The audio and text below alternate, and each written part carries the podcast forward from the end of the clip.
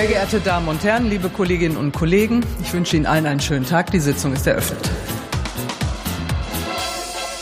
Hallo und herzlich willkommen zur Parlamentsrevue. Ich bin Sabrina und ich spreche heute mit euch über die 133. bis 138. Sitzung des Deutschen Bundestags vom 8. bis 17. November 2023. Ich bin immer noch keine Journalistin, immer noch keine Expertin. Ich bin politisch interessierter Mensch. Ich versuche zu verstehen, was im Bundestag passiert und an dem, was ich dabei so rausfinde, möchte ich euch gern teilhaben lassen. Damit fangen wir heute auch sehr zügig an, aber ich habe vorher eine kleine Nachreichung zu einem Thema, von dem wir vor einer ganzen Weile schon mal gesprochen haben, nämlich in der Folge 5. Und zwar geht es um den zweiten Nachtragshaushalt, der Ende des Jahres 2021 beschlossen wurde. Und konkret ging es darum, dass 60 Milliarden Euro an Kreditermächtigungen damals aus dem Corona-Topf in den Klimafonds umgebucht werden sollten. Es ging da um Kreditermächtigung, also die Erlaubnis, 60 Milliarden an zusätzlichen Krediten aufzunehmen. Und da gab es dann ein Riesen hin und her, ob das denn überhaupt verfassungsgemäß ist oder nicht. Die Unionsfraktion ist dann vor das Bundesverfassungsgericht gezogen, um diese Frage äh, endgültig zu klären. Und da wurde jetzt in dieser Woche am 15. November das Urteil gesprochen. Die Pressemitteilung des Verfassungsgerichts verlinke ich euch natürlich in den Show Notes. Nur ein paar ganz kleine Auszüge daraus. Das Verfassungsgericht hat entschieden, dass dieses zweite Nachtragshaushaltsgesetz mit dem Grundgesetz unvereinbar ist, hat es für nichtig erklärt. Christian Lindner hat auch schon diese besagte Kreditermächtigung gelöscht. Laut Gericht entspricht es nicht den verfassungsrechtlichen Anforderungen an notlagebedingte Kreditaufnahme. Und das bedeutet jetzt, dass der Umfang dieses Klima- und Transformationsfonds sich um 60 Milliarden Euro reduziert. Das ist wirklich ärgerlich. Die Lage der Nation hat sich in der letzten Folge damit auch sehr ausführlich beschäftigt und die Tagesschau hatte einen sehr schönen ausführlichen Artikel dazu, was das genau bedeutet. Deswegen belasse ich es hier dabei und packe euch nur die Links in die Show Notes. Denn wir haben noch keine Zeit. Die Jahresendrallye ist einfach gnadenlos so weitergegangen. Genau wie in der letzten Folge. Ich habe nur unwesentlich weniger Themen in meiner Liste. Wir hatten 29 Gesetzentwürfe in der zweiten und dritten Lesung, also über die abgestimmt wurde.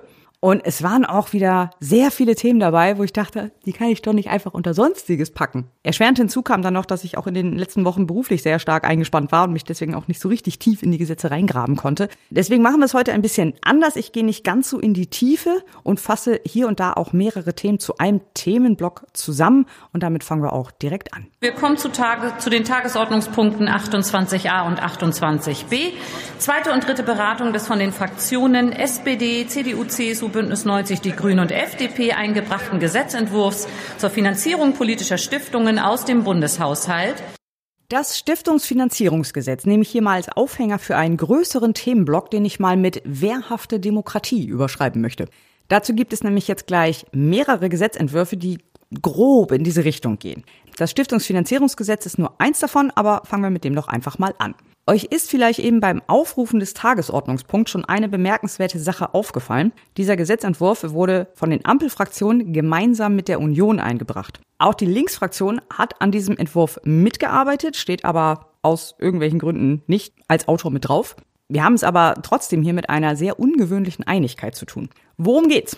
Es geht um die Finanzierung von politischen Stiftungen aus dem Bundeshaushalt. Politische Stiftungen kennt ihr vielleicht? Jede Partei oder jede große Partei hat eigentlich auch eine politische Stiftung oder eine parteinahe Stiftung, sagt man auch. Von den meisten habt ihr garantiert schon mal gehört. Das ist die Friedrich-Ebert-Stiftung für die SPD, die Konrad-Adenauer-Stiftung für die CDU, Friedrich-Naumann-Stiftung für die FDP, Rosa-Luxemburg-Stiftung von den Linken und die Heinrich-Böll-Stiftung für die Grünen.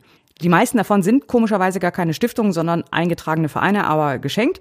Diese Stiftungen jedenfalls machen hauptsächlich politische Bildungsarbeit. Sprich, die geben Publikationen raus, vergeben Stipendien, veranstalten Vortragsreihen, solche Sachen. Und aus Sicht der Parteien ist die Unterstützung dieser Stiftungen quasi einer der Wege, ihren Auftrag aus dem Grundgesetz umzusetzen. Da steht ja drin, die Parteien wirken an der politischen Willensbildung mit. Diese Stiftung ist eben einer der Wege, mit denen sie das tun. Da gibt es im Detail ganz viele Punkte, die man näher beleuchten könnte. Gerade in der Finanzierung gibt es da ganz viel Kritik und auch sehr berechtigte Kritik. Aber für den Moment nehmen wir das jetzt mal so als gegeben hin. Diese Stiftungen bekommen auch Geld aus dem Bundeshaushalt und zwar sobald die Partei, der sie nahestehen, dreimal mit mehr als fünf Prozent in den Bundestag eingezogen ist. Das war allerdings bisher kein Gesetz oder so, sondern das war mehr so gelebte Praxis. Es gab da eine gemeinsame Erklärung von 1998, in der so ein paar Leitlinien festgelegt waren, aber das, es gab nichts wirklich Konkretes. Im Wesentlichen lief es daraus hinaus, dass alle irgendwie so einverstanden waren und es galt halt so, ja, wo kein Kläger, da kein Richter. Bis dann jetzt halt doch ein Kläger kam und zwar in Form der AfD. Die hatten nämlich auch eine Stiftung gegründet, nach langem Hin und Her, lange Geschichte, und zwar die Desiderius Erasmus Stiftung. Die will ich jetzt gar nicht großartig erklären, das hat Jan Böhmermann nämlich zum Glück schon mal getan. Ich verlinke euch eine sehr interessante Folge vom ZDF-Magazin Royal. Aber die gab's jetzt halt und es wurde zwar bisher so gelebt, dass man erst ab der dritten Legislaturperiode diese Förderung bekommt, ist aber wie gesagt nicht so richtig konkret schriftlich festgelegt. Also hat sich die AfD 2019 gedacht, wir stellen jetzt schon mal den Antrag, weil es gibt ja kein Gesetz. Der Antrag wurde 2019 abgelehnt. Gegen diese Ablehnung ist die AfD vor das Verfassungsgericht gezogen. Da gab es Anfang 2023 ein Urteil. Dieses Urteil hat dann festgelegt, dass es ein Gesetz geben muss, das diese Stiftungsfinanzierung regelt. Und über dieses Gesetz sprechen wir jetzt. Soweit die Vorgeschichte. Ich kann wirklich sehr empfehlen, sich die Rede von Johannes Fechner aus der ersten Lesung dazu einmal anzuhören. Das war ein sehr schönes Beispiel dafür, wie man abfällig über jemanden spricht, der direkt neben einem steht, ohne ihn direkt anzugreifen. Wir hören mal rein. Wir verlangen einen aktiven Einsatz der Stiftung für Völkerverständigung und Freiheit und Demokratie, liebe Kolleginnen und Kollegen. Die Verbreitung von Umsturzfantasien, das Vertreten eines völkischen Volksbegriffs, der Deutsche mit Migrationshintergrund ausschließt, die Ablehnung der Religionsfreiheit, die Missachtung der Menschenwürde, all das können wir nicht akzeptieren und das werden wir ganz einfach auch nicht fördern, weil wir die Feinde unserer Grundordnung nicht unterstützen werden, liebe Kolleginnen und Kollegen. Und auch wenn frühere Veröffentlichungen einer Stiftung in diese Richtung der Kriterien, die ich nannte, weisen, dann haben wir keine Gewähr, dass diese Stiftung verfassungsfreundlich arbeiten wird. Oder wenn Personen für die Stiftung tätig sind, bei denen ein gewichtiger Verdacht besteht, dass sie verfassungsfeindliche Bestrebungen verfolgen, auch dann darf nicht gefördert werden. Auch das haben wir glasklar geregelt, liebe Kolleginnen und Kollegen. Also ihr könnt euch in etwa vorstellen, wie die Debatte so insgesamt verlaufen sind. Hier trotzdem mal ein kleiner Eindruck von der Bundestagsvizepräsidentin Aidan Ösus. Für den weiteren Verlauf der Sitzung möchte ich schon noch mal deutlich machen, persönliche, direkte Ansprachen, ob man persönlich ein Verfassungsfeind ist oder nicht, bitte ich hier deutlich zu unterlassen. Darum geht es hier wirklich nicht in der Debatte. Die mussten, das waren Sie, Herr Brandner. Und ich bitte Sie, nein, er hat nicht angefangen. Ich bitte Sie, das deutlich zu unterlassen und die Debatte ordentlich zu führen. Zur Wahrheit Frau gehört Binger, natürlich. Frau Binger, ganz kurz. Herr Brandner, unterlassen Sie bitte diese persönlichen, ganz direkten Angriffe. Die haben hier bei der Debatte nicht zu suchen. Herr Fechner hat tatsächlich die AfD nicht direkt genannt. Er hat nur so Beispiele aufgezählt, was Verfassungsfeinde typischerweise so tun. Aber trotzdem fühlten die sich irgendwie angesprochen. Anyway, wir haben gehört, es soll also gesetzlich festgelegt werden, dass nur noch politische Stiftungen Geld erhalten, die sich aktiv für die freiheitlich-demokratische Grundordnung einsetzen. Diesen Begriff der freiheitlich-demokratischen Grundordnung hörte man in diesen Debatten, auch zu allen diesen Gesetzen, über die wir jetzt sprechen, sehr, sehr oft. Das ist auch nicht nur so eine Phrase, die man so daher sagt und jeder versteht irgendwie was anderes darunter, sondern das ist ein stehender Rechtsbegriff, der hat auch eine relativ klare Definition. Es gibt mehrere Urteile vom Bundesverfassungsgericht, das das ausdefiniert und konkretisiert.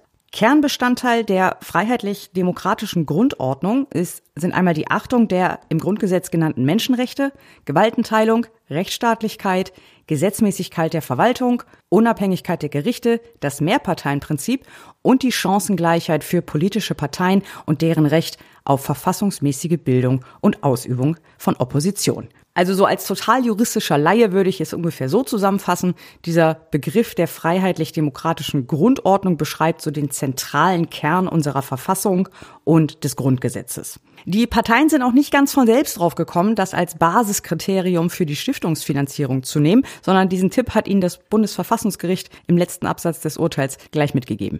Wir hören mal kurz von Konstantin von Notz, wie sich das jetzt im Gesetz niedergeschlagen hat. Ich möchte nur drei Punkte der Reform herausheben. Erstens, wir führen klare Kriterien ein, unter welchen Voraussetzungen eine Stiftung eine Förderung durch den Bund zukünftig erhält. Und wir regeln den Schlüssel, nachdem die Gelder zwischen den Stiftungen gerecht verteilt werden. Zweitens, wir führen eine Verpflichtung zu einem Jahresbericht ein und verschaffen so der Öffentlichkeit einen viel besseren Einblick, wie die Stiftungen ihrem Auftrag zur politischen Bildungsarbeit tatsächlich und konkret nachkommen. Und drittens schaffen wir erstmals eine gesetzliche Regelung zur Offenlegung von Spenden an parteinahe Stiftungen. All das, meine Damen und Herren, sind gute Regelungen. Bevor ich jetzt aber das Fass Umgang mit verfassungsfeindlichen Bestrebungen komplett aufmache, kurz noch eine grundsätzliche Anmerkung. Ich finde es prinzipiell gut, dass es dieses Gesetz jetzt gibt. Denn so wie es vorher war, dass einfach Geld aus dem Bundeshaushalt verteilt wurde, ohne irgendeine Rechtsgrundlage, fand ich schon so diskussionswürdig. Ich meine, insgesamt geht es hier zum Beispiel jetzt für das Jahr 2023 um insgesamt knapp 700 Millionen Euro. Insofern finde ich schon ganz gut, dass da jetzt auch ein Gesetz zu gibt, wie das verteilt wird.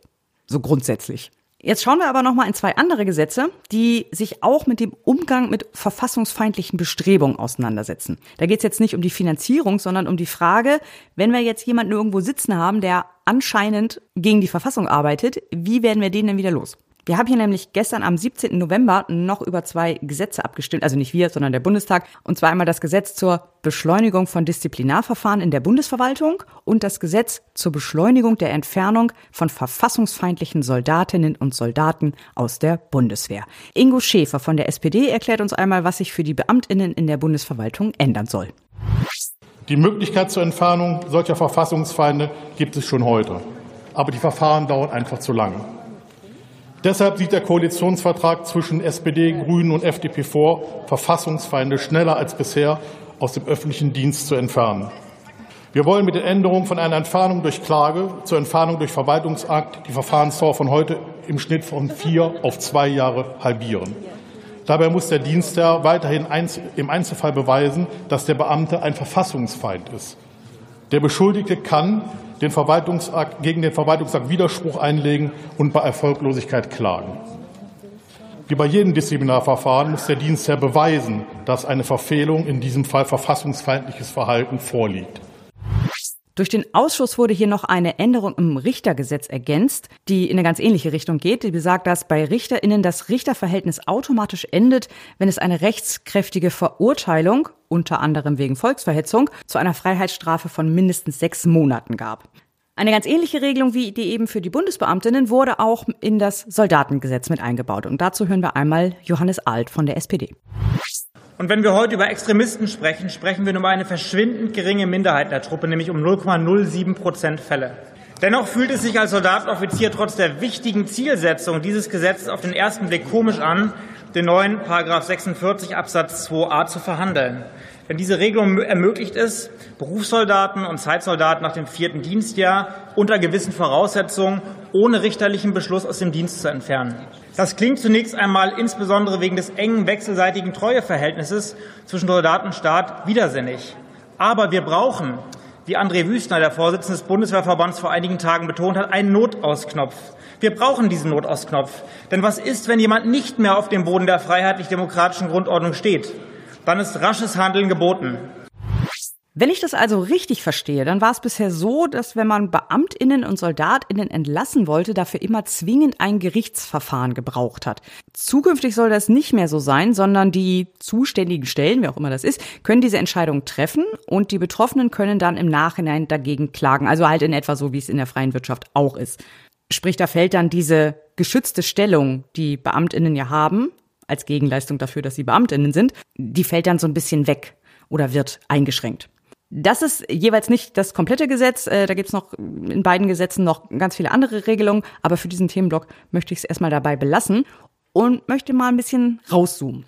Ich bin noch ein bisschen unschlüssig, was ich davon halten soll. Also grundsätzlich im Sinne der Überschrift des Themenblocks, im Sinne der wehrhaften Demokratie, finde ich es schon richtig und wichtig, wenn man an den entscheidenden Stellen, also einmal bei der Finanzierung, wenn wir an das Stiftungsfinanzierungsgesetz denken und eben auch im Staatsapparat selbst an den entscheidenden Stellen, dass man da Möglichkeiten und Wege hat, allen den Weg zu versperren, die an dem Abbau dieser Institution und am demokratischen System arbeiten. Es gibt da so ein Buch, Coup d'etat, A Practical Handbook von äh, Edward Ludwig oder so ähnlich. Und da geht es darum, wie typischerweise so Umstürze funktioniert haben in der Vergangenheit oder auch nicht funktioniert haben, aber was halt so die Prinzipien sind. Und ein zentraler Punkt ist halt, platziere deine Leute an entscheidenden Stellen im Staatsapparat. Es gibt eine ganz nette Zusammenfassung als Video auf YouTube, verlinke ich euch. Und ja, da sozusagen Grenzen einzuziehen und zu sagen, wir versuchen das zu erschweren und versuchen dann, wenn das passiert, die irgendwie wieder loszuwerden, ist halt eine Methode, um das demokratische System, die staatlichen Institutionen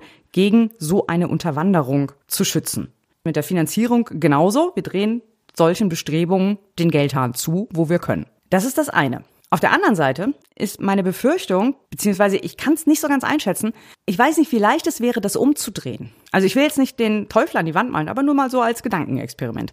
Sagen wir Friedrich von Papen, äh, ich meine Merz, führt uns in eine Haselnusskoalition aus Union und AfD. Und die AfD führt plötzlich das Innenministerium. Besetzt die Stellen im Verfassungsschutz.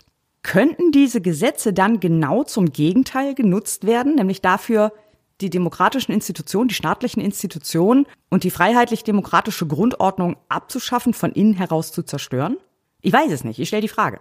Also müsste man vielleicht noch, ich sag mal, externe Kriterien einbeziehen, auf die die Bundesregierung oder irgendeine Bundesregierung keinen Einfluss hat? Also man könnte zum Beispiel ja noch die Europäische Charta der Menschenrechte einbeziehen oder sowas. Also ich weiß nicht, ob das geht oder ob das Sinn macht. Deswegen stelle ich das einfach mal so hin und muss mich damit noch mal näher befassen und mich da tiefer reindenken. Wir fahren fort in unserer Tagesordnung und ich rufe auf den Tagesordnungspunkt 11 sowie Zusatzpunkt 2. Bitte Sie um schnelle Wechsel der Sitzplätze. Zweite und dritte Beratung des von der Bundesregierung eingebrachten Entwurfs eines Bundesklimaanpassungsgesetzes. Ja, das Bundesklimaanpassungsgesetz. Achtung, Verwechslungsgefahr. Hier gibt es die wichtige Unterscheidung zwischen Klimaschutz, also allem, wodurch verhindert werden soll, dass das Klima sich weiter verändert, und der Klimaanpassung, also den Maßnahmen, die wir brauchen, falls uns das nicht gelingt. Sprich, Klimaanpassung ist so ein bisschen was wie der Plan B beim Klimawandel. Sehr stark verkürzt gesagt. Bundesumweltministerin Steffi Lemke erklärt uns nochmal genauer, was Klimaanpassung konkret bedeutet. Ich bin überzeugt, dass wir Klimaanpassung so gestalten können, dass wir daraus zusätzliche Nutzen für die Menschen in unserem Land ziehen können durch schattige Parks oder begrünte Fassaden, die eben Klimaanpassung in der Stadt bedeuten, oder durch naturnahe Flussauen, die uns vor Hochwasser schützen, vor Starkregenereignissen schützen. Klimavorsorge bedeutet oft auch eine Aufwertung des öffentlichen Raums. Was heißt Anpassung und Vorsorge ganz konkret? Für Unternehmen bedeutet es, die Logistikketten zu überprüfen und sich vorzubereiten auf die Klimaveränderungen, von denen wir heute schon sicher wissen, dass sie eintreten. Für Landwirte bedeutet es, die Bewirtschaftung anzupassen an diese erwartbaren Veränderungen. Für Krankenhäuser Hitzeaktionspläne aufzustellen und für Bürgerinnen und Bürger über einen geeigneten Versicherungsschutz nachzudenken. Bei vielen Maßnahmen vor Ort spielen die Kommunen die entscheidende Rolle. Und mit dem Gesetz werden wir sie dabei unterstützen, ihre konkreten Risiken zu identifizieren. Denn die sind ja in jeder Kommune anders. Was sie hier mit Unterstützung meint, ist, dass die Länder und Kommunen erstmal verpflichtet werden, Klimaanpassungsstrategien inklusive Maßnahmenplänen vorzulegen und umzusetzen. Das ist das wichtige Schlüsselwort hier. Sie müssen das auch nicht alleine machen. Auch die Bundesregierung selbst verpflichtet sich, so eine Strategie vorzulegen und umzusetzen. Also das Umsetzen steht hier explizit mit drin. Die Strategie der Bundesregierung wird dann alle vier Jahre unter Berücksichtigung neuer wissenschaftlicher Erkenntnisse fortgeschrieben und dazu wird dann natürlich auch ein Monitoring eingeführt das ist ja auch so eine Sache, die, da hätte ich jetzt erwartet, dass wir sowas längst haben. Ich weiß nicht, wie alt ihr seid, aber meine erste Hitzewelle war 2003. Das ist 20 Jahre her. Da sind auch Leute einfach so umgekippt und mussten ins Krankenhaus. Und da hieß es schon so, ja, nee, das haben wir jetzt öfter. Also hätte man jetzt schon mal anfangen können, eine Strategie zu machen, theoretisch. Aber hm, was weiß ich schon. Gut, wann passiert das Ganze? Länder und Kommunen müssen ihre Strategien spätestens bis zum 31. Januar 26 vorlegen, aber immerhin müssen sie schon ab Oktober 24 regelmäßig Bescheid sagen, wie weit sie damit sind. Die Frist für die Bundesstrategie wurde geschickt gesetzt auf den 30. September 2025, wenn, lass mich kurz nachdenken, die Legislaturperiode vorbei ist. Das heißt, das wird der letzte Akt der aktuellen Bundesregierung sein und die nächste darf sich dann um die Umsetzung kümmern. Clever. Jetzt hatten wir vor kurzem ja noch ein anderes Gesetz zu dem Thema, das ebenfalls die Länder und Kommunen zu einer Planung verpflichtet, nämlich kommunale Wärmeplanung. Über die sprechen wir nachher noch mal ganz kurz. Wenn ich die beiden Gesetze jetzt mal so nebeneinander lege, dann ist dieses Klimaanpassungsgesetz erstaunlich kurz. Bei der kommunalen Wärmeplanung war es ja so, dass den Ländern und Kommunen ziemlich detailliert vorgegeben wurde, wie dieser Plan dann auszusehen hat und wie bestimmte Bewertungen vorzunehmen sind und was da konkret so drinstehen soll. Und natürlich auch, wie das ganze Verfahren ablaufen soll. Das ist hier alles nicht drin. Es gibt den Paragraphen 3, da ist einigermaßen detailliert aufgelistet, welche Handlungsfelder abgedeckt werden müssen. Das ist auch so ziemlich ja, das, was ich jetzt auch erwartet hätte, sind so Sachen wie Wasserhaushalt, Küsten, Meeresschutz, äh, Landwirtschaft, Raumplanung, Bevölkerungsschutz und noch vieles mehr. Das sind quasi die Überschriften, die vorkommen müssen. In der Ausschussberatung ist dann in Paragraph 8 noch näher definiert worden, welche Art von Klimafolgen konkret berücksichtigt werden müssen. Zum Beispiel Überflutung, Überschwemmung, Trockenheit, Hitzebelastung, solche Dinge. Aber abgesehen davon gibt es tatsächlich relativ wenig konkrete Vorgaben. Steffen Bilger von der Union hat das fast schon poetisch auf den Punkt gebracht. Es droht ein Dickicht aus Pflichten, Managementstrukturen und Kompetenzverschränkungen. Dieses Gesetz atmet die Liebe zum Abstrakten und die Scheu gegenüber dem Konkreten. Es ist ein bürokratischer Torso ohne konkreten Inhalt. Denn, Frau Ministerin Lemke, Sie geben heute eben keine Antwort darauf, auf welche konkreten Maßnahmen diese Bundesregierung setzt und wie Klimaanpassung finanziert werden soll. Ein sehr schönes Beispiel dafür ist auch die Vorgabe, dass die Strategie hinreichend ambitionierte Ziele enthalten sollen. Ah, okay. Was auch immer hinreichend ambitioniert bedeutet. Man muss natürlich auch dazu sagen, dass die Bundesregierung sich hier ein bisschen auf dünnem Eis bewegt, denn sie kann aufgrund des Föderalismus und eben der Trennung zwischen Bund und Ländern den Kommunen jetzt nicht so richtig viel vorschreiben. Es gibt Dinge, die sind Ländersache und da kann der Bund nicht einfach so reinfuschen sozusagen. Vielleicht ist das deswegen auch so schwammig an vielen Stellen, weil der Bund dadurch sonst in Ländersachen eingreifen würde. Das ist nämlich auch der Grund für den nächsten größeren Punkt in der Debatte. Herr Bilger hat es eben kurz angesprochen, nämlich die Finanzierung der ganzen Geschichte. Denn wie wir ja wissen, viele Kommunen sind pleite, haben nicht mal genug Geld, um irgendwie ausreichend Kitas zu bauen, geschweige denn irgendwelche Klimaanpassungsmaßnahmen umzusetzen. Und die Kosten für die gesamte Klimaanpassung werden auf sowas an die zwei Milliarden geschätzt, laut diesem Gesetzentwurf. Also insgesamt natürlich nicht pro Kommune.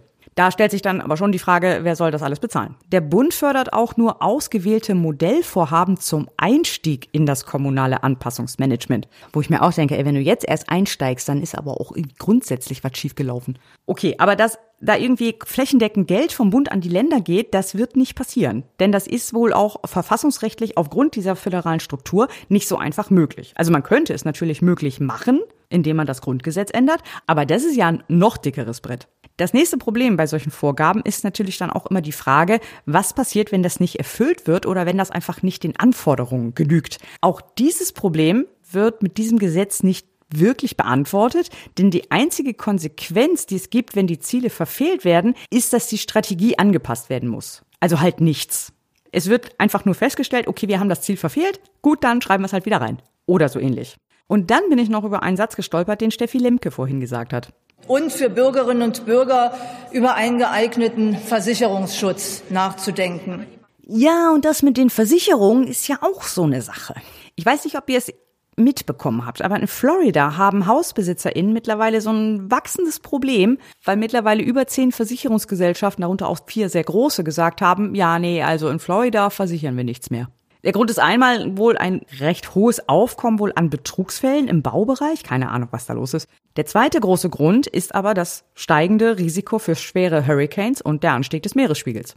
Das ist einfach eine ganz klare Risikobewertung, die bei den Versicherungen dazu führt, dass die sagen, nee, das rechnet sich für uns nicht mehr. Das ist kein Geschäftsmodell mehr für uns. Die Katastrophen werden immer häufiger und immer teurer und wir holen das Geld einfach nicht mehr rein. Wir würden mehr auszahlen müssen, als wir einnehmen und das funktioniert bei Unternehmen nicht. Und auch bei den Versicherungen, die weiterhin noch in Florida anbieten, sind die Versicherungsprämien im letzten Jahr einfach mal um 33 Prozent gestiegen. Also ich bin nicht sicher, wie lange das mit diesem Versichern noch funktioniert. Das ist jetzt keine abschließende Bewertung, es ist jetzt nur so ein Beispiel von vielen. Aber das spiegelt ganz gut meine Vermutung wider, dass die konkreten Folgen des Klimawandels und das tatsächliche Ausmaß von dem, was da auf uns zurollt, bei vielen, vielleicht sogar bei uns allen, noch gar nicht so ganz angekommen sind und noch, uns noch nicht wirklich bewusst sind. Und dass deshalb auch diese Anpassungsstrategien, inklusive diesem Gesetz, ziemlich auf Sand gebaut sind. Ich rufe nun auf den Zusatzpunkt 11. Zweite und dritte Beratung des von der Bundesregierung eingebrachten Gesetzentwurfs zur Stärkung von Wachstumschancen, Investitionen und Innovation sowie Steuervereinfachung und Steuerfairness. Unser nächster Themenblock trägt den nur minimal sarkastischen Titel Wirtschaftsboom mit Christian. Wir haben hier gleich drei Gesetze, die alle am Freitag, den 17. November verabschiedet wurden, alle mit recht großspurigen Namen, nämlich das Zukunftsfinanzierungsgesetz, das Wachstumschancengesetz und das Sprintfreiheitsgesetz. Letzteres kommt äh, fairerweise nicht aus dem Hause von Christian Lindner, sondern aus dem Forschungs- und Bildungsministerium von Bettina Stark-Watzinger. Aber das habe ich jetzt mal großzügig übersehen. Über das Zukunftsfinanzierungsgesetz hatten wir in Folge 26 schon mal gesprochen, deswegen kann ich mich hier kurz fassen. Es geht um die Finanzierung und die Förderung von Start-ups. Die sollen mit diesem Gesetz verbessert werden. Der Ausschuss hat noch jede Menge Änderungen eingebaut. Grundsätzlich geändert hat sich dadurch aber nichts. Ein, zwei Maßnahmen wurden wieder rausgenommen und sollen nächstes Jahr mit dem Jahressteuergesetz gemacht werden. Dadurch ist es ein bisschen günstiger geworden. Mit den Änderungen kostet es nur noch 905 Millionen Euro im Jahr statt 960. So viel also zum Zukunftsfinanzierungsgesetz. Das nächste, über das wir noch nicht gesprochen haben, ist das Wachstumschancengesetz. Und wir hören mal, was die parlamentarische Staatssekretärin Katja Hessel darüber zu berichten hat. Mit dem Wachstumschancengesetz setzen wir Impulse für mehr Innovation und Investition, insbesondere für den Mittelstand, und das mit einer Entlastungswirkung von rund 7 Milliarden Euro Jahreswirkung. Im Einzelnen ist Folgendes vorgesehen. Erstens die Liquidität von Unternehmen steigt durch verbesserten Verlustvortrag und Verlustrücktrag sowie durch die temporäre Wiederauflage der degressiven AFA für bewegliche Wirtschaftsgüter des Anlagevermögens. Beide Instrumente stärken unmittelbar den Standort, indem sie eben sofort Anreize für Investitionen setzen. Zweitens. Das Wachstumschancengesetz beinhaltet die initiale Einführung einer Investitionsprämie für Klimaschutz in Höhe von 15 Prozent der Aufwendungen für neue bewegliche Anlagegüter. Die die Energieeffizienz von Unternehmen verbessern als neues steuerliches Förderinstrument zur Beförderung der Transformation der Wirtschaft. Drittens, das Gesetz enthält auch die Verbesserung zur steuerlichen Förderung von Forschung und Entwicklung. Dabei sollen alle anspruchsberechtigten Unternehmen die förderfähigen Aufwendungen auf bestimmte Sachkosten ausweiten können. Zusätzlich können gerade kleinere und mittlere Unternehmen einen Antrag um 10 Prozent höhere Fördersätze stellen. Viertens. Zusätzlich soll als wohnungsbaufördernde Maßnahme zur Unterstützung der Bauwirtschaft die befristete Inanspruchnahme einer geometrisch degressiven Abschreibung in Höhe von jährlich 6 Prozent für neue Wohngebäude ermöglicht werden. Ist klar soweit, oder? Muss ich nie weiter erklären. Nein, okay, vielleicht doch ein bisschen. Im Großen und Ganzen geht es um die Einführung einer Investitionsprämie und verschiedenste steuerliche und bürokratische Entlastungen für Unternehmen. Im ursprünglichen Gesetzentwurf standen schon so knapp 20 Maßnahmen drin. Im Ausschuss wurden davon ein paar wieder gestrichen, dafür aber noch jede Menge mit reingeschrieben. Ich glaube, unterm Strich sind wir jetzt bei sowas um die 40 Maßnahmen. Eine hat Frau Hessel nicht genannt, die ist mir persönlich aber besonders wichtig, weil ich damit beruflich viel zu tun habe und das ist mein absolutes Highlight die verpflichtende Einführung der elektronischen Rechnung im Business-to-Business-Bereich, also Unternehmen untereinander. Das gilt spätestens ab 2028 verpflichtend, für manche Unternehmen auch schon vorher. Ich drösel das jetzt nicht auf, für welche, wir haben keine Zeit. Aber früher oder später, spätestens eben ab 2028, ist die Zustellung einer elektronischen Rechnung in einem bestimmten Format unter Unternehmen verpflichtend. Und das wird ein Heidenspaß, sage ich euch.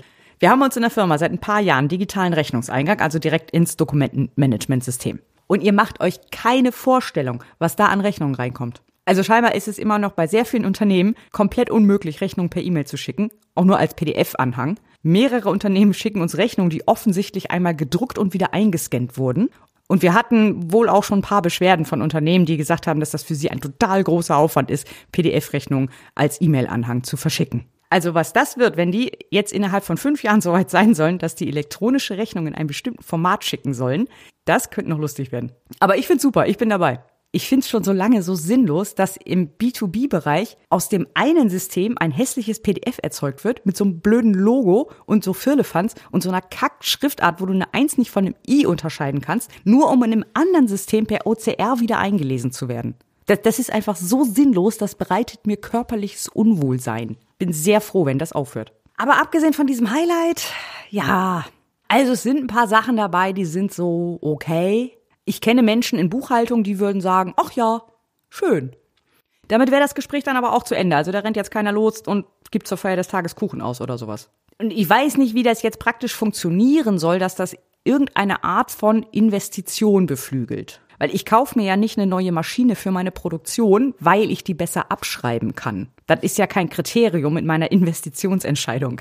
sondern ich kaufe mir die Maschine ja, weil ich mit den anderen Maschinen die Nachfrage nicht mehr bedienen kann oder weil ich ein neues Produkt auf den Markt bringen möchte, von dem ich der Meinung bin, dass das sich total gut verkauft. Solche Dinge. Ich sitze ja nicht da und denke, oh geil, neue Abschreibungsmöglichkeit. Was kaufe ich denn jetzt mal?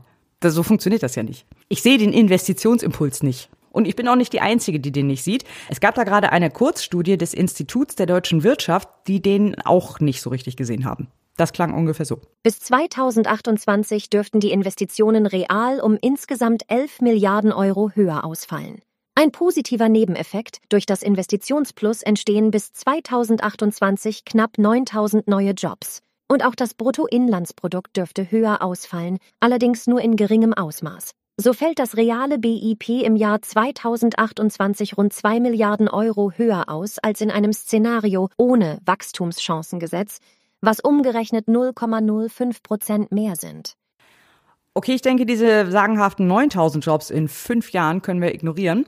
Aber 11 Milliarden zusätzliche Investitionsleistung klingt jetzt ja erstmal nicht so schlecht. Ist halt nur die Frage, was uns das kostet. Und ja, es kostet allein an Steuermindereinnahmen knapp 32 Milliarden Euro bis 2028. Also diese 7 Milliarden, von denen in Reden und Interviews immer die Rede ist, das ist durchschnittlich pro Jahr. Dazu kommen dann auch noch Verwaltungskosten und sowas. Also jeder Euro, den wir dadurch mehr an Investitions-, an Wirtschaftsleistung bekommen, kostet uns drei Euro. Christian, die haben dich über den Tisch gezogen. Wusstet ihr, dass jeder Euro, den man in Bildung steckt, rein rechnerisch eine Rendite von 12 Prozent bringt? Also so gesamtgesellschaftlich gerechnet? Ich sag's nur. Aber gut, ähm, das Gesetz muss kommende Woche noch durch den Bundesrat. Mein persönlicher Vorschlag wäre, wir lösen das mit den elektronischen Rechnungen raus, machen daraus ein eigenes Gesetz und werfen den Rest wieder weg. Denn also vom Preis-Leistungs-Verhältnis her überzeugt mich das überhaupt nicht. Das dritte Gesetz mache ich eher kurz, denn es betrifft auch nur eine einzige Organisation. Es geht um die Bundesagentur für Sprunginnovation Sprint mit D, also Sprinde. Die kannte ich tatsächlich schon. Da gab es nämlich mal eine sehr schöne Folge vom Forschergeist-Podcast, ein sehr interessantes Interview mit Rafael Laguna de la Vera, dem Chef, glaube ich, dieser Agentur. Bildungsministerin Bettina Stark-Watzinger hatte da wieder ein schönes Bild, was genau die Aufgabe dieser Agentur ist. Ideen sind viele da, aber die Menschen mit, die Idee, mit, den Ideen, sie müssen sie auch machen können. Und diejenigen, die unterstützen, die müssen ebenfalls machen können. Und gerade wenn es um Ideen geht, die das Zeug zu echten Umbrüchen oder Durchbrüchen haben. Ist das Potenzial besonders hoch, ist natürlich auch das Risiko entsprechend hoch und da braucht es Unterstützung. Dafür ist die Sprinter unsere Agentur für Sprunginnovation. Sie ist der Humus, auf dem die Gamechanger wachsen können, meine Damen und Herren. Und um vielleicht den zentralen Begriff noch mal ein bisschen zu erklären, Sprunginnovationen sind Erfindungen und Ideen, die einen großen Sprung bedeuten würden, also eine wirklich bahnbrechende Neuerung sind. Also nicht sowas wie unsere Beschichtung ist zehn Prozent wasserabweisender als alle anderen Beschichtungen, sondern eher wir haben das Smartphone erfunden. Also Ideen, die das Potenzial haben, Sachen wirklich durcheinander zu wirbeln. Diese Agentur soll halt den Menschen, die solche Ideen haben, dabei helfen, die Ideen an den Markt zu bringen. Dafür kann sie zum Beispiel Tochtergesellschaften gründen, Förderprogramme organisieren, aber vieles auch einfach Netzwerken, Leute zusammenbringen, solche Dinge. Das war bisher wohl nur so mittelerfolgreich, deswegen soll es da mit diesem Gesetz einige Vereinfachungen geben. Wir hören noch mal Bettina Stark-Watzinger. Was konkret ist vorgesehen? Zum Beispiel fällt die Schleife über das BMBF weg. Die Sprint kann selbst entscheiden, welche Projekte sie unterstützt. Außerdem gibt es jetzt privatrechtliche Finanzierungsinstrumente und Ausnahmen vom Besserstellungsverbot, damit die, der Start eines Projektes nicht scheitert, weil keine marktüblichen Gehälter möglich sind. Der Chef der Agentur, Rafael Laguna de la Vera, war auch in der Anhörung geladen und hatte in seiner Stellungnahme noch ein paar andere Punkte gefordert. Ein paar davon sind im Zuge der Ausschussberatung auch aufgegriffen worden. Also insgesamt könnte dieses Gesetz das erklärte Ziel sogar erreichen. Ich denke mal als einziges von den dreien. Sind Sie soweit? So, bitte schnell hinsetzen. Gut, dann kommen wir zu den weiteren Gesetzen, über die in zweiter und dritter Lesung abgestimmt wurde. Macht's euch bequem, das wird auch heute wieder ein bisschen dauern. Und wir starten mal mit zwei Gesetzen, die ich mir eigentlich auch gerne näher angesehen hätte, nämlich einmal mit einer Änderung des BND-Gesetzes und einer Reform des Nachrichtendienstrechts. Und zwar geht es da um Übermittlungsvorschriften, die sich aus dem Bundesverfassungsschutzgesetz ergeben. Das ist ja immer eine ganz gefährliche Sache, da muss man eigentlich genauer hinschauen. Die Änderung geht mal wieder zurück auf ein Urteil des Bundesverfassungsgerichts, diesmal aus dem September 2022. Da wurden die Übermittlungsvorschriften im Bundesverfassungsschutzgesetz teilweise für ungültig erklärt und das Verfassungsgericht hat der Bundesregierung eine Neuregelung bis spätestens Ende 23 aufgegeben. Das hat gerade noch mal so geklappt. Im Großen und Ganzen geht es da um die Frage, wann der Verfassungsschutz personenbezogene Daten an Polizeibehörden, dem BND und anderen Nachrichtendiensten, anderen Behörden und sonstiges übermitteln darf. Außerdem sind im BND-Gesetz auch noch einige Regelungen eingebaut worden, um den BND besser vor Spionage und Informationsabflüssen zu schützen. Wir erinnern uns an eine kürzlich bekannt gewordene Geschichte eines russischen Spions, der wohl im BND saß. Darauf geht dann wohl diese Änderung zurück. Mehr kann ich dazu leider, wie gesagt, nicht sagen. Daher an dieser Stelle nur mal wieder der Hinweis, wenn bei dir gerade alle Alarmglocken angegangen sind, dann schau da gerne noch mal rein und schreib auch gerne in die Kommentare, wenn du was rausgefunden hast. Das gleiche gilt für das nächste Gesetz, nämlich das Gesetz zur Fortentwicklung gleichstellungsrechtlicher Regelung für das militärische Personal der Bundeswehr. Das ist das zweite Gesetz aus dem Verteidigungsministerium, über das wir heute sprechen. Und damit hat das Verteidigungsministerium auch zwei große Zusagen erfüllt, über die wir in der Folge 21 beim Jahresbericht der Wehrbeauftragten gesprochen haben. Da hatte Herr Pistorius das in seiner Rede schon angekündigt, dass diese Gesetze kommen sollen. Es soll halt laut Begründung die Gleichstellung von Soldatinnen und Soldaten in der Bundeswehr besser durchsetzen. Es geht da um eine verstärkte Sensibilisierung von Vorgesetzten, bessere Rahmenbedingungen für die Vereinbarkeit von Familie, Pflege und Dienst und solche Dinge. Ob das funktioniert oder ob das hilft, werden wir sicherlich dann im nächsten Jahr wieder im Jahresbericht der Wehrbeauftragten erfahren. Da werde ich dann nochmal ein Auge drauf haben. Als nächstes hatten wir noch das Gesetz zur Umsetzung der Verhältnismäßigkeitsrichtlinie. Auch mal wieder so ein Gesetz, das sich die Bundesregierung nicht ganz freiwillig überlegt hat, sondern das geht zurück auf ein EU-Vertragsverletzungsverfahren. Und zwar geht es um die Verhältnismäßigkeit für Berufsreglementierungen, für reglementierte Berufe. Das sind so SteuerberaterInnen, RichterInnen, AnwältInnen, NotarInnen, also Berufe, die sehr stark reglementiert sind, die auch bestimmte Sachen einfach nicht dürfen, die in anderen Berufen kein Problem sind, zum Beispiel eine GBR zu gründen oder sowas. Und für diese Berufsreglementierung muss es eine Verhältnismäßigkeitsprüfung geben. Die war im deutschen Recht so nicht richtig umgesetzt. Deswegen gab es da dieses besagte Vertragsverletzungsverfahren. Und damit soll dieses Gesetz jetzt aufräumen und das beheben. Betrifft jetzt die meisten von euch wahrscheinlich nicht so direkt, aber vielleicht doch die eine oder den anderen. Eine deutlich größere Zielgruppe hat das nächste Gesetz, und zwar die Anpassung des Sozialgesetzbuch 12 und 14. Ich habe es mir in römischen Ziffern notiert, das war nicht so clever. Egal. Hintergrund der Gesetzesänderung ist die Einführung des Bürgergelds. Die macht jetzt Anpassungen in anderen Gesetzen notwendig. Warum das nicht direkt eingebaut wurde, erschließt sich mir nicht so ganz. Vielleicht war das aber auch so ein Ansatz, den ich in der Firma auch ganz gerne mal habe, wenn ich so zwischen meinen Schnittstellen irgendwie unterwegs bin und mir so denke, kann ich diesen Ordner umbenennen? Und meistens mache ich das dann einfach mal und gucke mal, wer schreit. Vielleicht ist das hier auch so ein Ansatz gewesen. Also es wäre viel zu aufwendig gewesen, vorher zu checken, wo sie was hätten ändern müssen. Also haben sie gesagt, wir machen jetzt erstmal Bürgergeld und gucken mal, wer sich beschwert und dann reichen wir das nach. Keine Ahnung, ist jetzt so eine Vermutung. So, was genau das macht und was genau diese Änderungen sind, kann ich euch nicht sagen, weil Sozialgesetzbuch, keine Ahnung. Das erklärte Ziel war es jedenfalls, die Regelung zwischen Bürgergeld und Sozialhilfe zu harmonisieren. Die vorherrschende Meinung in der Anhörung war, dass das jetzt eher nicht so geklappt hat. Das stelle ich einfach mal so in den Raum. In der Ausschussberatung hat es hier noch sehr viele Änderungen gegeben. Ob es sich dabei um Trojaner handelt, kann ich nicht beurteilen. Wir sind, wie gesagt, im Sozialgesetzbuch und das sind einfach größtenteils Verweise auf Verweise auf Verweise. Keine Ahnung, worum es da geht. Also Trojaner nicht ausgeschlossen. Beim nächsten Gesetz bin ich mir aber ganz sicher.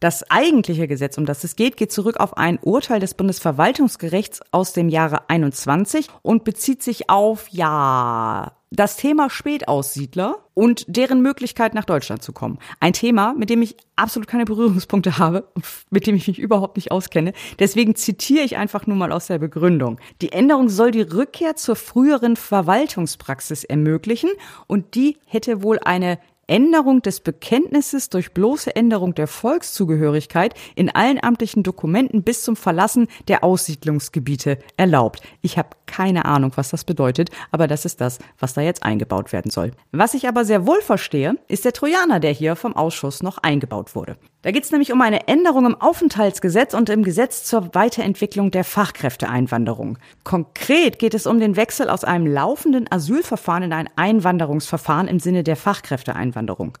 Da gab es einmal ein paar Änderungen redaktioneller Art, aber auch inhaltliche Änderungen. Und zwar sollte jetzt hier ausgeschlossen werden, dass man eben aus einem Asylverfahren in ein Einwanderungsverfahren für bestimmte Fachkräfte wechseln kann. Und als ich die Begründung dafür gelesen habe, warum das eingebaut wurde, habe ich auch schon wieder zu viel gekriegt. Also einmal ging es darum, eine Terminkollision mit irgendeinem anderen Gesetz zu verhindern, aber egal. Das ist aber nicht der wichtige Punkt. Der zweite Grund bestand darin, keine Anreize zur Einreise zum Zweck der Asylantragstellung mit dem eigentlichen Zweck der Erwerbstätigkeit zu setzen. Das steht so in der Begründung. Also man will verhindern, dass Leute über die Asylebene einreisen, obwohl sie eigentlich über die Fachkräfteschiene hätten kommen sollen weil es ja so viel einfacher ist, eine lebensgefährliche Reise in dem Schlauchboot übers Mittelmeer zu machen. Wollt ihr mich verarschen? Und überhaupt so what? Weil wenn die Person dann gemäß der Fachkräfteeinwanderung einwandern kann, dann haben wir die ja gebraucht als Arbeitskraft. Das ist doch scheißegal, auf welchem Weg sie gekommen ist. Was stimmt denn nicht mit denen? Da, lass uns schnell weitermachen, bevor ich mich hier wieder komplett in Rage rede. Komm, wir machen was Langweiliges. Gesetz über die Statistik zu globalen Wertschöpfungsketten. Das ist ungefähr genauso spannend, wie es klingt. Mit diesem Gesetz soll es jetzt eine Rechtsgrundlage geben, um Daten von Unternehmen zu erheben, die zum Beispiel Vorprodukte aus dem Ausland einkaufen und dann in Deutschland zu einem Endprodukt verarbeiten. Darüber möchte man halt eine Statistik haben. Das geht zurück auf eine europäische Anforderung und ist dann beim Bundesamt für Statistik angesiedelt. Noch unspannender als das ist die Änderung des Unternehmensbasisdatenregistergesetz. Und das ist nicht mal das längste Wort in diesem Blog, denn da geht es nur um eine Folgeänderung aus einem anderen Gesetz, nämlich dem, Achtung, Personengesellschaftsrechtsmodernisierungsgesetz, kurz MOPEC. Und hier in dieser Änderung werden einfach nur ein paar Verweise und Bezeichnungen an dieses andere Gesetz angepasst. Mehr passiert da nicht. Also, dass das nicht als Trojaner irgendwo anders dran geklatscht wurde, lässt mich ja schon fast hoffen, dass sich das etwas gebessert hat. Denn wir hatten ja eben einen im vertriebenen Gesetz, dann, kleiner Spoiler, einer kommt noch, und das war's tatsächlich. Zumindest an offensichtlichen Trojanern. Und das bei 29 Gesetzen. Da haben wir schon ganz anderes erlebt. Das finde ich durchaus positiv. Gut, aber machen wir weiter mit den eher unspannenden Gesetzen. Die dritte Änderung des Mess- und Eichgesetzes. Das ist im Grunde auch eine Folgeänderung, nämlich zu dem Smart Meter Rollout, dem, über den wir in Folge 18 schon mal gesprochen haben. Ist ja auch super, ne? Je länger ich das mache, desto mehr kann ich einfach auf andere Folgen verweisen. In zwei Jahren erkläre ich hier gar nichts mehr. So, jetzt aber. Diese Änderung im Mess- und Eichgesetz bezieht sich auf die Smart Meter, also die elektronischen, vermeintlich intelligenten Stromzähler. Für die galten bisher die gleichen Regeln und Fristen wie für die anderen. Das macht ja oft nicht so richtig viel Sinn. Deswegen wurden die Smart Meter jetzt von bestimmten Fristen ausgenommen, wenn sie über aktuelle Software-Updates verfügen. Das ist auch eine gute Überleitung zu unserem Digitalisierungsblock. Da hatten wir auch mir wieder ein paar Gesetze, die da beschlossen wurden. Nämlich einmal über die elektronische Veröffentlichung des Amtsblatts der EU. Das haben wir für die deutschen Gesetze schon mit dem Online-Gesetzbuch und das soll jetzt quasi auch auf EU-Ebene auch nochmal übertragen werden. Man muss ja alles einzeln machen. Das ist ja das, was ich immer sage. Ne? Wir kommen einfach nicht voran, wenn wir wirklich für jede Sache einzeln sagen müssen, ja, das machen wir jetzt auch digital. Aber wir haben noch, noch zwei solche Fälle. Oder sagen wir, ja, ähnliche Kategorie, ist schon noch ein bisschen was anderes. Es geht um zwei Gesetze, die Videokonferenzen und digitale Dokumentation von Gerichtsverhandlungen ermöglichen sollen. Genauer gesagt einmal bei Zivilgerichten, das ist das eine Gesetz, und dann nochmal bei Strafgerichten, das ist das zweite Gesetz. Und ja, ich sehe ein, dass das schon ein bisschen komplexer ist und auch ein sensibleres Thema, als wir heben irgendwo die Schriftform auf, sehe ich schon ein. Aber mir geht das trotzdem alles viel zu langsam. So, eben schon angekündigt, hier ist er.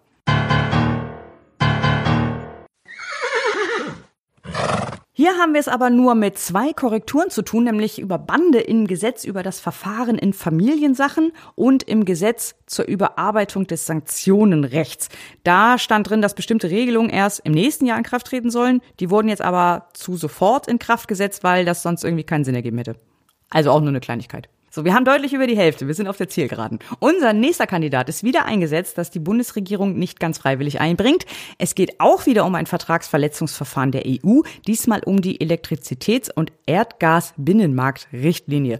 Die wurde in vier Punkten damals nicht zutreffend umgesetzt. Deswegen gab es wieder ein Vertragsverletzungsverfahren und dieses Gesetz soll jetzt den letzten Punkt daraus beheben. Konkret ging es da um die Unabhängigkeit der nationalen Regulierungsbehörden. Das ist in diesem Fall die Bundesnetzagentur und die wird jetzt durch dieses Gesetz etwas mehr Unabhängigkeit erhalten.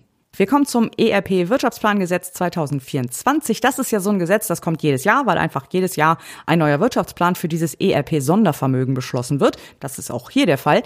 Die Erfahrung lehrt uns, dass dieses Gesetz regelmäßig für Trojaner in abenteuerlichem Umfang genutzt wird. Diesmal nicht. Es ist tatsächlich einfach nur der Wirtschaftsplan. Finde ich gut. Weiter so. Oh, ich stelle gerade fest, meine Liste ist heute ein, eine emotionale Achterbahn. Das Gesetz zur Bestimmung Georgiens und Moldaus als sichere Herkunftsstaaten macht genau das, was der Titel sagt, sprich dahin darf jetzt abgeschoben werden. Denn wie wir ja vielen Medienberichten entnehmen können, ist das ja unser Hauptproblem in diesem Land. Ich hoffe, man konnte den Sarkasmus hören. Falls nicht, das war Sarkasmus. Es gab dazu auch einen Gesetzentwurf der Union, der erwartungsgemäß abgelehnt wurde. Jetzt haben wir noch zwei Gesetze zum Thema Geld, nämlich einmal eine Sonderzahlung für berufliche Betreuer und die Anpassung der Bundesbesoldung. In der Anpassung der Bundesbesoldung wird im Wesentlichen die Tarifeinigung des öffentlichen Dienstes umgesetzt. Das ist so der Hauptgrund. Und mit der Sonderzahlung für berufliche Betreuung wird ein Inflationsausgleich gezahlt für alle, die in irgendeiner Form als Betreuer vom Staat eingesetzt und bezahlt werden. Also zum Beispiel so als Vormund im Rahmen einer, einer Pflegesituation, wenn man selber nicht mehr im Vollbesitz seiner geistigen Kräfte ist und keine Angehörigen Angehörigen diese Position übernehmen können. Auch das ist, glaube ich, eine Tarifeinigung, die damit umgesetzt wird. Da bin ich mir aber nicht ganz sicher. Und zu guter Letzt noch zwei Gesetze, über die wir schon mal gesprochen haben, die jetzt abgestimmt und beschlossen wurden, nämlich die Mindestbesteuerungsrichtlinie und die kommunale Wärmeplanung. Beide in der letzten Folge in der 27 besprochen. Deswegen kann ich die Erklärung da kurz halten. Mindestbesteuerungsrichtlinie ist die Einführung einer globalen Mindeststeuer, dann für Deutschland. Und die kommunale Wärmeplanung, wir haben es vorhin kurz erwähnt, verpflichtet die Länder und Kommunen eine Wärmeplanung zu erstellen. In der Mindestbesteuerungsrichtlinie waren auch noch jede Menge Änderungen vom Ausschuss drin. Ganz, ganz viele wirkten für mich jetzt aber eher so, als hätten sie mit dem Thema zu tun. Also insofern würde ich die nicht als Trojaner werten. In der kommunalen Wärmeplanung waren auch noch ein paar Änderungen, aber auf hier nichts Grundlegendes würde ich sagen und auf jeden Fall auch keine Trojaner. Abgelehnt in zweiter Lesung wurde dann noch ein Gesetzentwurf der AfD zur Änderung des Atomgesetzes. Da ging es um den Stopp des Rückbaus von Atomkraftwerken. Und damit haben wir es geschafft. 29 abgestimmte Gesetze. Bleiben nur noch die, die in erster Lesung in die Ausschüsse überwiesen wurden und damit herzlich willkommen zu Was war sonst noch? In erster Lesung wurden in die Ausschüsse überwiesen die Änderung des Bundesverfassungsgerichtsgesetzes, das Gesetz zur Digitalisierung des Gesundheitswesens, das Gesundheitsdatennutzungsgesetz, das Agrar- und Fischereifondsinformationengesetz, ein Ausführungsgesetz zum Chemiewaffenübereinkommen, ein Gesetz zur Europäischen Bank für Wiederaufbau und Entwicklung, das Kreditzweitmarktfördergesetz, das Gesetz über Leitentscheidungsverfahren beim Bundesgerichtshof, eine Änderung des Bundeswahlgesetzes, die zweite Änderung des Energiewirtschaftsgesetzes, eine Änderung des Parteiengesetzes, die Einführung einer Kindergrundsicherung, das Polizeibeauftragtengesetz und ein Gesetz zur Änderung des Ehenamens und Geburtsnamensrechts. Außerdem noch der wahrscheinlich letzte Gesetzentwurf der Linksfraktion zur Bekämpfung von Mietwucher und drei etwas monothematische Gesetzentwürfe der Union, nämlich eine Änderung des Strafgesetzbuchs zur Bekämpfung von Antisemitismus, ein Gesetz zur Verhinderung der Einbürgerung antisemitischer Ausländer und ein Asylbewerberleistungsweiterentwicklungsgesetz. Zu guter Letzt wurde auch noch eine Änderung der Preisbremsenverlängerungsverordnung beschlossen und es gab eine Debatte über den Bericht der Bundesregierung zum Bürokratieabbau. So, und jetzt müssen wir noch mal ganz kurz über die Linksfraktion sprechen. Da werden wir wahrscheinlich in den nächsten Folgen auch noch öfter drüber sprechen, denn da stehen ja große Umstrukturierungen an. Ihr habt sicher in den Medien mitbekommen, Sarah Wagenknecht ist, wie angekündigt, aus der Partei ausgetreten, damit auch aus der Fraktion ausgetreten und sie hat nicht nur, wie in der letzten Folge befürchtet, ein oder zwei Abgeordnete mitgenommen, sondern gleich neun. Damit ist die Linksfraktion deutlich unter der Schwelle ab der man eine Fraktion sein kann im Deutschen Bundestag. Und damit ist das Schicksal dieser Fraktion besiegelt. Das gab es auch schon sehr lange nicht mehr, dass eine Fraktion innerhalb einer Legislaturperiode ihren Fraktionsstatus verloren hat. Ich glaube, das gab es nur einmal irgendwann in den 60ern. Insofern ist der Bundestag gerade selber so ein bisschen verwirrt und weiß nicht so ganz genau, wie sie damit umgehen sollen. Klar ist aber, das Prozedere ist jetzt ungefähr folgendes. Die Linksfraktion wird sich zum 6. Dezember offiziell auflösen. Das hat Dietmar Bartsch in dieser Woche in einer Pressekonferenz angekündigt. Danach werden die verbleibenden Mitglieder der Linkspartei im Bundestag beantragen, als Gruppe anerkannt zu werden. Das passiert nicht automatisch, sondern das muss der Bundestag dann genehmigen, also das Plenum. Und die können dann auch beschließen, was diese Gruppe dann darf. Denn es ist eine außergewöhnliche Situation, das ist nicht fest geregelt. Das entscheidet der Bundestag dann mit einer Abstimmung. Das werden wir uns dann sicherlich in der nächsten Folge, wenn das passiert ist, nochmal angucken oder eventuell in der übernächsten. Ich weiß nicht genau, wann diese Gruppenanerkennung dann im Plenum beraten wird. Da werden wir dann aber auf jeden Fall nochmal reinschauen, was diese Gruppe dann tatsächlich darf und was nicht und auch wie viel Geld sie dann bekommt.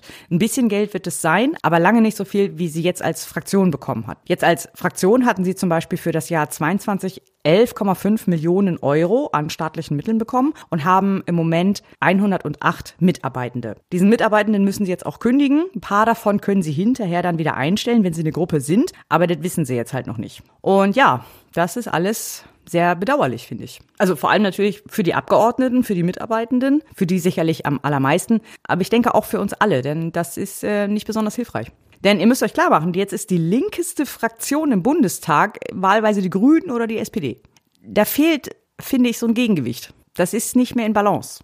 Also nicht, dass die Linksfraktion diesen Job besonders gut gemacht hätte, aber jetzt haben sie halt nicht mal mehr die Chance, ihn zu machen. Halt dieses Gegengewicht zu sein. Und das finde ich so rein demokratietheoretisch nicht gut. Da ist, das ist eine Stimme, die dann fehlt, wenn ihr wisst, was ich meine.